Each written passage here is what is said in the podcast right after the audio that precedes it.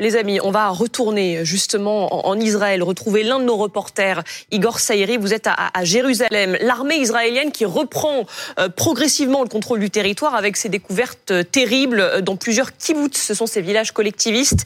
Les terroristes du Hamas ont tué des centaines de personnes, des hommes, des femmes, des bébés. vous êtes rendu aujourd'hui au kibbutz de Berry où 100 corps ont été découverts dans un même, un seul euh, kibbutz. Euh, autour de ces kibbutz, on découvre aussi qu'il y aurait encore des infiltrés, des terroristes du Hamas qui seraient donc encore présents sur le territoire israélien encore présents ou, ou, arrivés sur le territoire du Hamas, du territoire d'Israël, pardonnez-moi, euh, cinq jours après cette euh, attaque euh, du Hamas. En fait, ce qu'il s'est passé, c'est que nous étions avec Domiti Berthaud et une autre équipe de BFM TV en train de, de suivre une visite de presse dans ce dans ce kibbutz, effectivement. Et Fanny Morel, qui nous accompagnait, était dans un véhicule militaire avec un, soldat. Elle le filmait, elle l'interviewait dans ce véhicule avant d'arriver devant, euh, devant le, le kibbutz. Et une alerte euh, au missile a, sonné. Et à ce moment-là, euh, eh bien, dans le véhicule où elle était, euh, le commandant du militaire qu'elle interviewait a reçu une information dans son talkie-walkie euh, qui laissait entendre que trois Palestiniens, trois terroristes étaient sur le territoire israélien et qu'ils avaient été neutralisés. Euh, ça signifie plusieurs choses. Ça veut dire qu'il y a effectivement des terroristes du Hamas qui sont toujours sur les territoires. Alors comment ils sont arrivés là cinq jours après euh, D'après euh, un contact qui est très bien renseigné, il y a la possibilité qu'ils soient toujours là, cachés depuis l'attaque. C'est très peu probable parce qu'ils doivent manger, ils doivent boire, et cinq jours après, ça paraît compliqué. Il y a aussi une autre possibilité qui revient régulièrement dans les conversations et dans la presse, c'est que la frontière avec la bande de Gaza n'est pas totalement sécurisé euh, par euh, les militaires euh, de Tsahal. Et puis l'autre possibilité, c'est une rumeur cette fois, donc la prendre avec beaucoup de pincettes, c'est qu'il pourrait y avoir un tunnel, un tunnel entre la bande de Gaza et le territoire israélien. Et c'est pourquoi il y a encore des infiltrés, il y aurait encore des terroristes à neutraliser depuis maintenant quelques jours, encore à la frontière avec la bande de Gaza sur le territoire israélien. Merci Igor Saïri. vous veniez à l'instant de parler de rumeurs. Justement, ça va être ça aussi euh, le sujet de notre dialogue maintenant, parce que sur les réseaux sociaux, elles y vont euh, les rumeurs. Et Raphaël Grabli, euh, vous êtes ici pour nous en parler parce que vous avez à plusieurs reprises rappelé combien le Hamas avait un allié de communication, c'était entre autres ex-Twitter, X, euh, qui pour diffuser la propagande du terrorisme, euh, si j'ose dire, se pose là.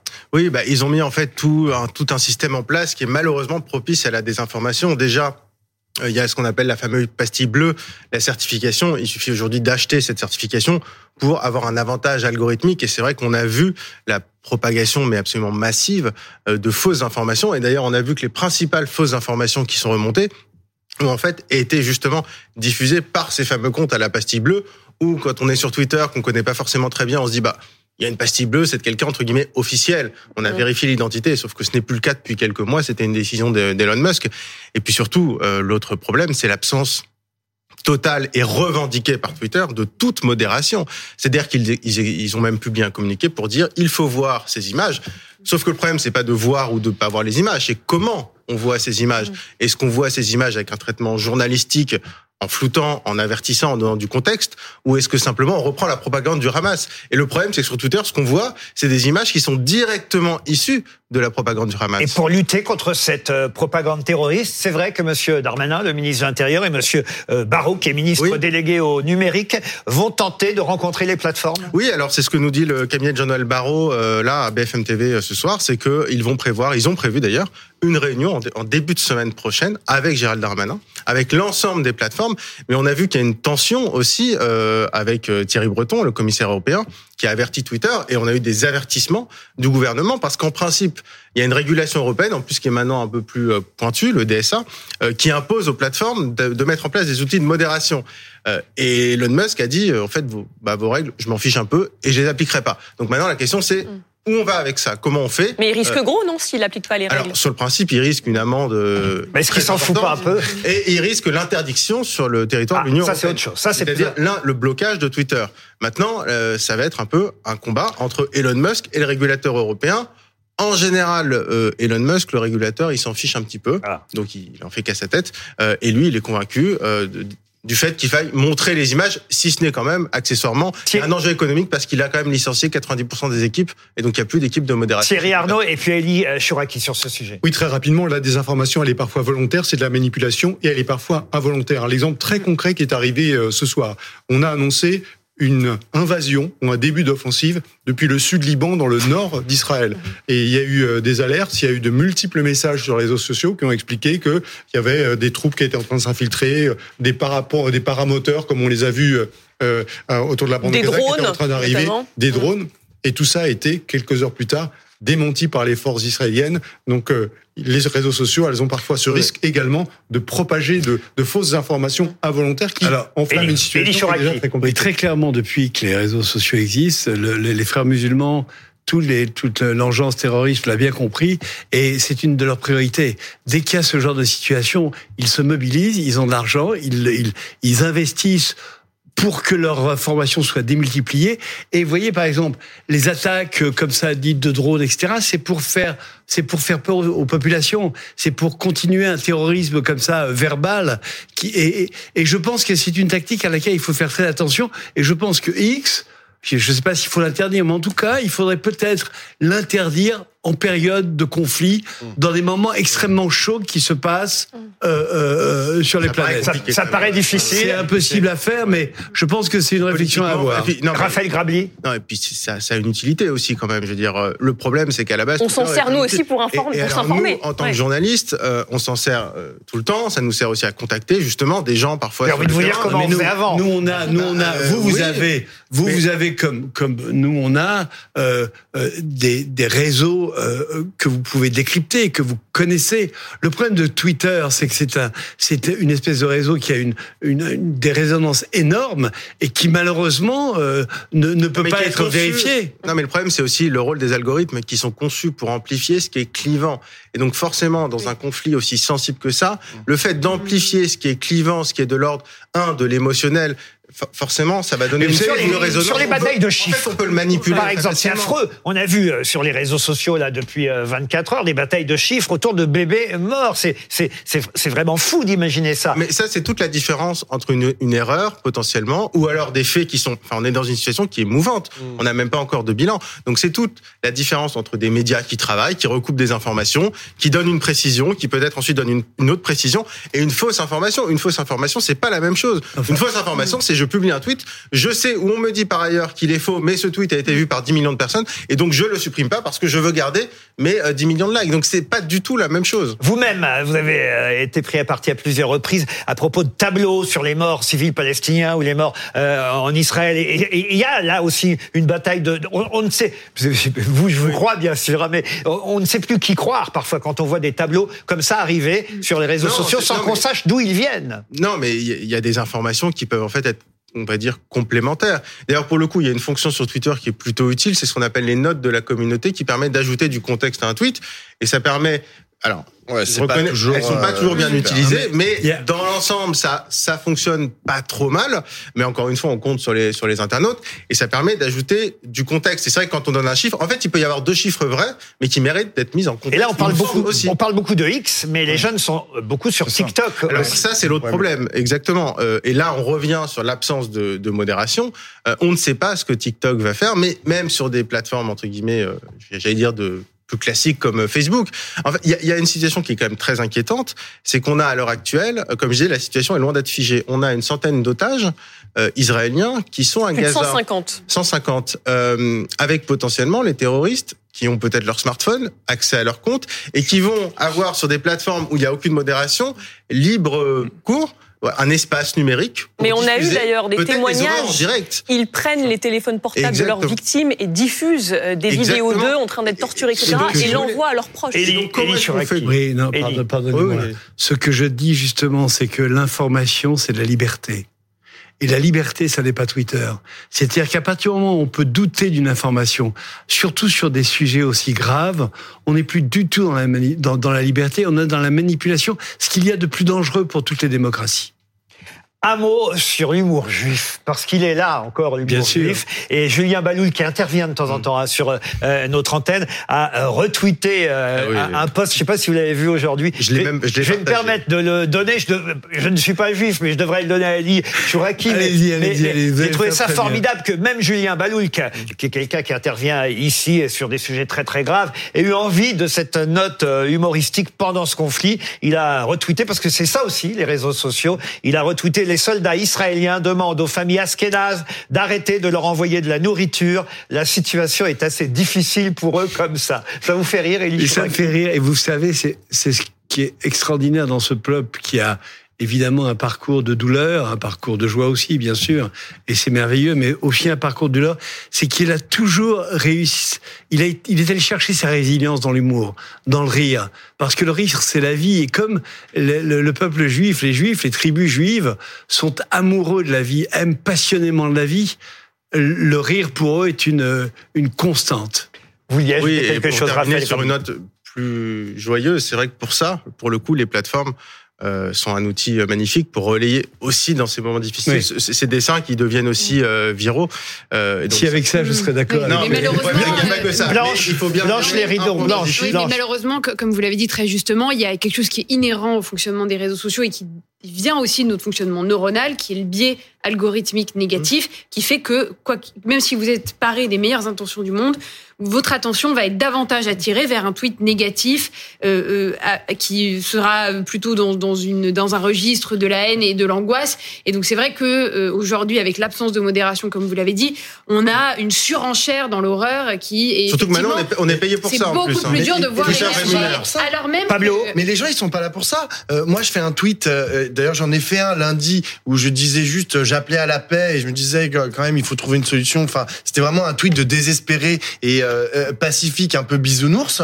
Et je me suis pris. Mais les gens, en fait, ils arrivent sur le réseau, mais juste pour me détruire et pour et pour détruire ce que j'ai dit et Alors, parfois de façon ultra violente et pour le coup sans modération. Alors, Moi, ça- en permanence, on veut me couper la tête quand même sur Twitter. hein. Alors ça tombe bien parce qu'on va avoir quelqu'un alors, en ligne qui s'appelle Ramous, qui est à Marseille, qui est un YouTuber. Alors lui, il a 1,7 million, je sais pas si c'est beaucoup, Raphaël Grabli, 1,7 million de followers sur, TikTok. Vous en avez combien, vous, Laurent Ah, je, sais, euh, bah, suis pas sur TikTok. Et euh, 509 000 followers sur Instagram, 189 000 abonnés sur euh, YouTube. Auteur, compositeur, interprète, euh, euh, rappeur. Vous nous entendez, euh, Ramous Je vous entends très bien. Et, c'est vrai que j'ai vu euh, votre euh, information, enfin votre votre cri euh, aujourd'hui en disant vous adressiez à votre public, à vos fans, aux jeunes, réclamez la paix. C'est ça que vous disiez aujourd'hui. En fait, j'ai eu besoin de, avec tous ces débats, toute cette haine qui a été diffusée sur les réseaux sociaux, j'ai senti qu'un peu les, les gens étaient tendus et, euh, et j'ai eu besoin en fait de faire un cri de paix pour dire aux gens d'arrêter de croire que c'était un match de foot entre Paris et Marseille ou le Barça, ou le Barça et le Real Madrid, mais tout simplement penser aux vies humaines. Moi, j'ai de la peine pour euh, un mort qui soit palestinien ou israélien et j'avais besoin de dire aux gens qu'on vit dans un beau pays qui est la France, qui prône la liberté, l'égalité, la fraternité, et que moi, je ne fais pas de différence. C'est-à-dire que j'ai grandi avec des noirs, des musulmans, des chrétiens, des bouddhistes, des juifs, des athées, des homosexuels et des hétérosexuels. Et moi, je veux la paix et je veux que le sang ne coule plus. Donc j'avais besoin de le dire et de dire, bah, ça peut paraître kitsch, mais on est nombreux à réclamer la paix. Et j'aimerais que certaines personnes arrêtent derrière leur écran ou quand ils ont une responsabilité qui sont suivies par des milliers, voire des millions de personnes, arrêtent de croire que c'est euh, en prenant parti euh, bêtement dans un conflit qui est bien plus vieux que ma naissance et qui, si ça continue avec les abrutis qui font partie de ce monde, euh, malheureusement, qui sera là encore après ma mort. Et euh, moi, j'avais besoin de, de crier cette paix, de crier cette, cet amour, et euh, ça a été entendu. Et j'espère que beaucoup d'autres vont sortir de leur tanière et vont arrêter de faire les autruches et vont réclamer la paix parce qu'on vit quand même dans un pays qui a pas mal souffert de ce genre d'attentat. Il n'y a pas de mais à mettre après un attentat qui soit Voilà, commis voilà envers des Palestiniens comme des Israéliens. Voilà Il une très belle phrase. Il n'y a pas de mais. D'ailleurs, euh, Alexandre Arcadi, qu'on avait aussi euh, invité euh, sur ce plateau, a dit non, euh, moi, j'aurais du mal à venir sur le plateau parce que ça n'est pas moi qu'il faut faire venir sur le plateau. Il faut faire venir ceux, il faut leur donner la parole, ceux qui se taisent, ceux qui regardent ailleurs, ceux qui ont peur de s'impliquer, euh, ceux qui ne veulent pas se mouiller, ceux qui disent oui, mais, justement, voilà, je reprends la fin de votre intervention, oui, mais c'est cela qu'on devrait entendre sur le plateau. Vous êtes d'accord avec ce jeune homme qu'on vient d'entendre et aussi avec euh, Alexandre Arcadi. Vraiment, tout ce qui peut aller vers la paix, je suis d'accord. Simplement, il faut, il faut quand même être cohérent. Aujourd'hui, moi, je ne pousse pas à la guerre ni à la haine, mais aujourd'hui, on a, on est, on est en face d'un monstre, et c'est pas en, en, en disant des, en, en le caressant, en disant calme-toi, calme-toi, qu'on va arriver à quelque chose. Il va Ça, nous, il va nous dévorer avant qu'on ait pu s'approcher de lui. Donc, c'est, bien parce que je- Non, mais là, il lui, il s'adressait aux jeunes Oui. qui se mêlent d'un conflit. Il a tout à fait raison. C'est ce que j'aurais parfois ils ne maîtrisent pas il du tout. J'aurais aimé ça d'Mbappé, j'aurais aimé ça de de, de Marcy, de Cad, de de de de, de euh, d'El Maleh, j'aurais aimé ça de de tous ces garçons qui parlent tellement souvent. Euh, c'est très bien, mais c'est vraiment pas suffisant. Ramos, Ramos, vous voulez répondre à Elie à Chouraki On- on- les Ramos est à Marseille. Pardon, reprenez, on vous a pas Je- entendu. il y a une très grande nuance dans ce que vous venez de dire. C'est-à-dire que moi, je ne m'adresse pas aux terroristes. Je ne parle pas avec eux. Pour moi, je, je, je, ils me débectent et je ne discute même pas avec ce genre de personnes. Moi, je parlais aux jeunes qui sont manipulables sur les réseaux sociaux, aux gens qui pensent que ce conflit, ils doivent prendre parti avec haine. Non, on doit tous être dans la paix. Parler aux plus jeunes qui se laissent manipuler sur les réseaux sociaux et qui pensent qu'ils doivent prendre les armes. Non, non. Nous, on vit dans un pays ici qui a vécu beaucoup d'attentats. Il y a eu un attentat. Il y en aura certainement malheureusement. Et mon rôle à moi, en tant que créateur de contenu sur les réseaux sociaux, c'est non pas de discuter avec l'ennemi et ce genre d'énergumène. Moi, je, je, je vais pas dire de gros mots, mais je, je, je, je, je les déteste autant que vous, si ce n'est plus. Et moi, mon but, c'est de parler aux plus jeunes et d'essayer de leur faire comprendre qu'il faut qu'ils prônent la paix et non pas la haine.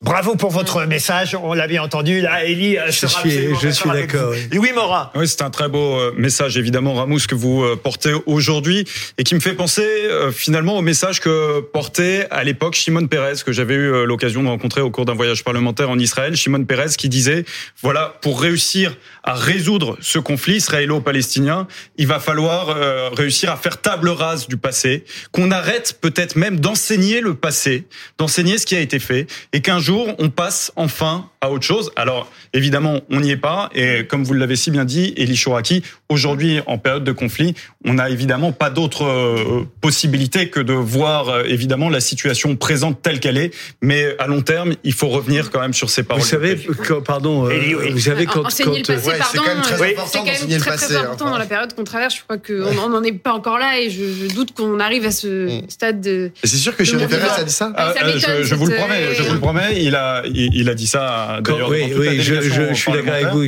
mais bon, il, avait, il a dit des choses très belles et des choses particulières. Ce que je veux dire, c'est que on, est dans une dans une situation qui n'autorise pas. Pardon euh, Ramos, hein, mais c'est pas du tout à, à son égard que je dis ça, qui n'autorise pas l'enfantillage. Nous sommes dans une situation qui est grave, pas seulement pour Israël, il faut le comprendre, qui est grave pour nous tous, qui est grave pour l'Occident. Israël n'est que le fer de lance de ce combat. C'est vrai qu'on va se retrouver tous en face de le mot civilisation est peut-être trop important, mais d'une masse qui a été manipulée depuis des décennies et qui aujourd'hui est prête à fondre sur nous.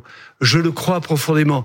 Si on ne réagit pas avec fermeté, avec force, même si ça nous entraîne dans des tragédies, et Dieu sait si je suis bien placé malheureusement pour savoir que ça risque de nous entraîner vers des tragédies qui peuvent nous toucher tous et, et me toucher personnellement, même là, il faut être, il faut être fort. Vous savez, quand les SS arrivent, quand les, quand les nazis veulent vous enfermer dans les camps de concentration et vous, et vous faire brûler, quand ils veulent faire ça non plus maintenant seulement avec les juifs, mais avec une partie de l'humanité parce que elle ne respecte pas les, les règles qu'ils ont envie d'imposer, il faut pas, il faut pas prendre euh, euh, un, un chiffon, il faut prendre une, une masse et, et se battre parce que sinon vous êtes mort. Mais pour faut- ça, on a rappeler- besoin d'une solution à deux États. Moi, je reviens à ce que disait Daniel Simonet. Non, C'est mais- quand même. Non, mais on a, on a besoin, en fait, il y a besoin d'un État palestinien euh, digne de ce nom. Euh, tous les gens qui se mettent euh, en, en rempart et qui ne veulent pas de cet État palestinien, je suis désolé, mais sont responsables en partie de la situation, de la situation actuelle. Il faut que tout le monde se mette autour de la table. Tant qu'il y aura je suis d'accord, mais cette guerre a été de- déclenchée au moment où les Israéliens euh, renforçaient les accords d'Abraham. Au moment où il recherchait. Mais ça, c'est Euh, des une- accords étatiques. Mais non. Là, je vous parle. Les sociétés, en fait, elles bougent pas exactement au diapason, en fait, des États. vous pensez bien que quand les début. Américains, Pablo, faut pas être angélique non plus, quand les Américains et les, et les- et les Saoudiens discutent pour que la situation se stabilise entre les pays arabes et, les- et Israël, le problème palestinien est soulevé. Et que ce problème palestinien, on demande beaucoup à Israël, on leur demande sans doute de quitter des territoires, de reconsidérer leurs frontières, on leur demande On des leur choses. demande juste de respecter les frontières de 67. Non, qu'ils sont, qui sont les depuis des frontières qui sont années reconnues par l'ONU et la communauté internationale. Alors, tous juste- les accords, non mais c'est toujours de l'angélisme. Mais c'est pas Tous de les accords enfin. que les Israéliens, je défends pas les Israéliens, hein, tous les accords que les Israéliens ont voulu ont voulu signer ont été bafoués par les par les par les En- en différentes l'occurrence, euh, autorités. Les frontières de 67, euh, qui sont celles reconnues par l'ONU, elles ne sont pas respectées aujourd'hui par Israël. Et ça, par exemple, je pense que c'est c'est un prolégomène, c'est c'est c'est c'est le début, c'est l'introduction. Vous êtes allé en Israël Non, je ne suis là jamais. Alors allé allez en Israël, allez, allez, allez en Israël, Oui. voyez le, le terrain, voyez les gens qui sont en face d'Israël en ce moment, et vous verrez si les, les frontières de, de, de 67 sont applicables pour un État. Juste les amis, une toute dernière information qui vient de nous parvenir. Le président Erdogan qui négocie avec le Hamas pour obtenir la libération des otages israéliens. Euh, on pensait que peut-être le Qatar euh, éventuellement pourrait euh, essayer d'aider à, libérer ces, otages. Finalement, c'est les Turcs, Thierry Arnaud? Oui, c'est pas totalement une surprise que les Turcs soient dans un bourg. Vous savez, il y a ce groupe de pays qu'on appelle le TIC, hein, Turquie, Iran, euh, Qatar, qui euh, sont effectivement les, les pays qui ont euh, cette capacité d'influence auprès du auprès du Hamas. Donc que ce soit la Turquie qui rentre euh, dans ce rôle ce soir, ce n'est pas totalement surprenant. Turquie qui avait aussi voulu être le médiateur euh, dans, dans le cadre du conflit euh, Ukrainien. russo-ukrainien. Et ça, c'est important Oui. aussi de, de se dire que tout ça avantage sûrement Vladimir Poutine, qui doit se dire c'est de l'attention occidentale détournée de, du conflit Et en plus, c'est là en faiseur de Ukraine. paix. Là, Poutine, il dit oui, ouais, je vais- être le négociateur, etc. Vous allez voir, je vais en réconcilier faire, euh, les Israéliens et les Palestiniens. Non, mais franchement, Mhm. si on laisse ce rôle-là à, à Vladimir Poutine, franchement, c'est la honte pour les Occidentaux. Mais en l'occurrence, il peut y arriver. Euh, il y a 150 vies qui sont quand même en jeu. euh, qui risquent d'être sacrifiées si les bombardements du Tsal euh, se poursuivent en, en- en- à Gaza pour essayer de viser le Hamas, mais ça fait évidemment des victimes collatérales. Euh, Est-ce que euh, Erdogan euh, peut sauver la vie de ces 150 personnes d'une certaine manière? Au point où on en est, ça me paraît quand même un peu compliqué parce que même dans l'hypothèse où il y arrive et où le Hamas décide de euh, libérer les 150 personnes et que tous les otages sortent, est-ce que ça suffit pour empêcher Israël euh, euh, de mener son offensive et de mener à son terme l'éradication du Hamas promise par le Premier ministre israélien? Je ne crois pas.